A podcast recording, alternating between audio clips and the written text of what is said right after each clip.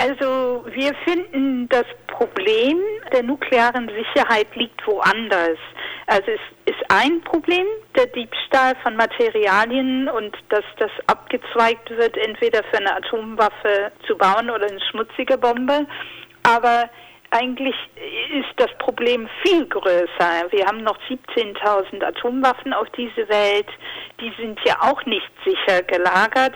Und wir haben ja einfach diese Sorge, dass eine von diesen Atomwaffen einmal wirklich eingesetzt wird, entweder absichtlich oder aus Versehen. Und dieses Problem würde auf dem Gipfel gar nicht besprochen. Was vermuten Sie, warum dieses Thema nicht besprochen wird? Weil Obama hat sich ja vor vielen Jahren in einer vielbeachteten Rede ja dafür ausgesprochen, die Welt atomwaffenfrei zu machen. Also das ist ein Problem für die Atomwaffenstaaten vor allem, dass sie dann ja nicht das alleinige Monopol über diese Waffen haben. Wenn jemanden das schafft, Materialien abzuzweigen und eine Atomwaffe zu bauen, dann haben sie die Möglichkeit, auch mal Abschreckungen einzusetzen in der gleichen Art und Weise, wie die Atomwaffenstaaten machen können. Und damit haben sie auch Macht. Und ich glaube, dieses, was wir immer Non-Proliferation oder Nichtverbreitung nennen, das ist für die Atomwaffenstaaten viel wichtiger als die Abrüstung.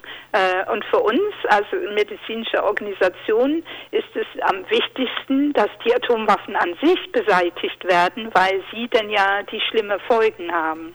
Jetzt wurden ja Atombomben auf Hiroshima und Nagasaki abgeworfen und Sie haben es vorhin gesagt, es gibt 17.000 Atomwaffen auf der Welt. Circa, das ist eine Schätzung wahrscheinlich hm. bloß.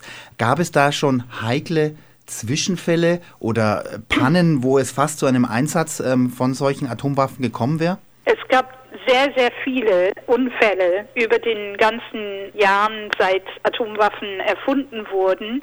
Wir kennen nicht alle, die, die äh, sind teilweise ja geheim gehalten, aber die, die wir denn kennen, und das sind hauptsächlich die, die in den USA waren, die wurden dann jetzt in ein Buch zusammengefasst, von Eric Schlosser, das heißt Command and Control. Das ist jetzt gerade auf Deutsch auch mal herausgekommen.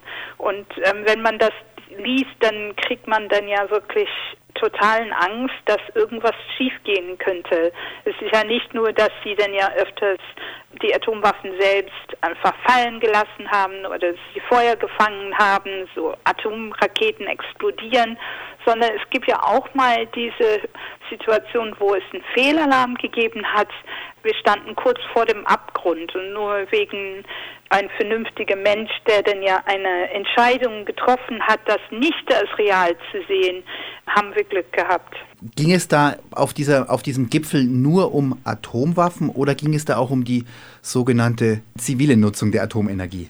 Die haben das ziemlich ausgeklammert, so viel ich verstanden habe. Da, wenn man dann die Erklärung liest aus Den Haag, haben sie dann ja nochmal bestätigt, das, was ja auch in dem Atomwaffensperrvertrag geschrieben ist, dass die zivile Nutzung der Atomenergie nicht tangiert werden darf von diesen Gedanken über Sicherheit der nuklearen Materialien.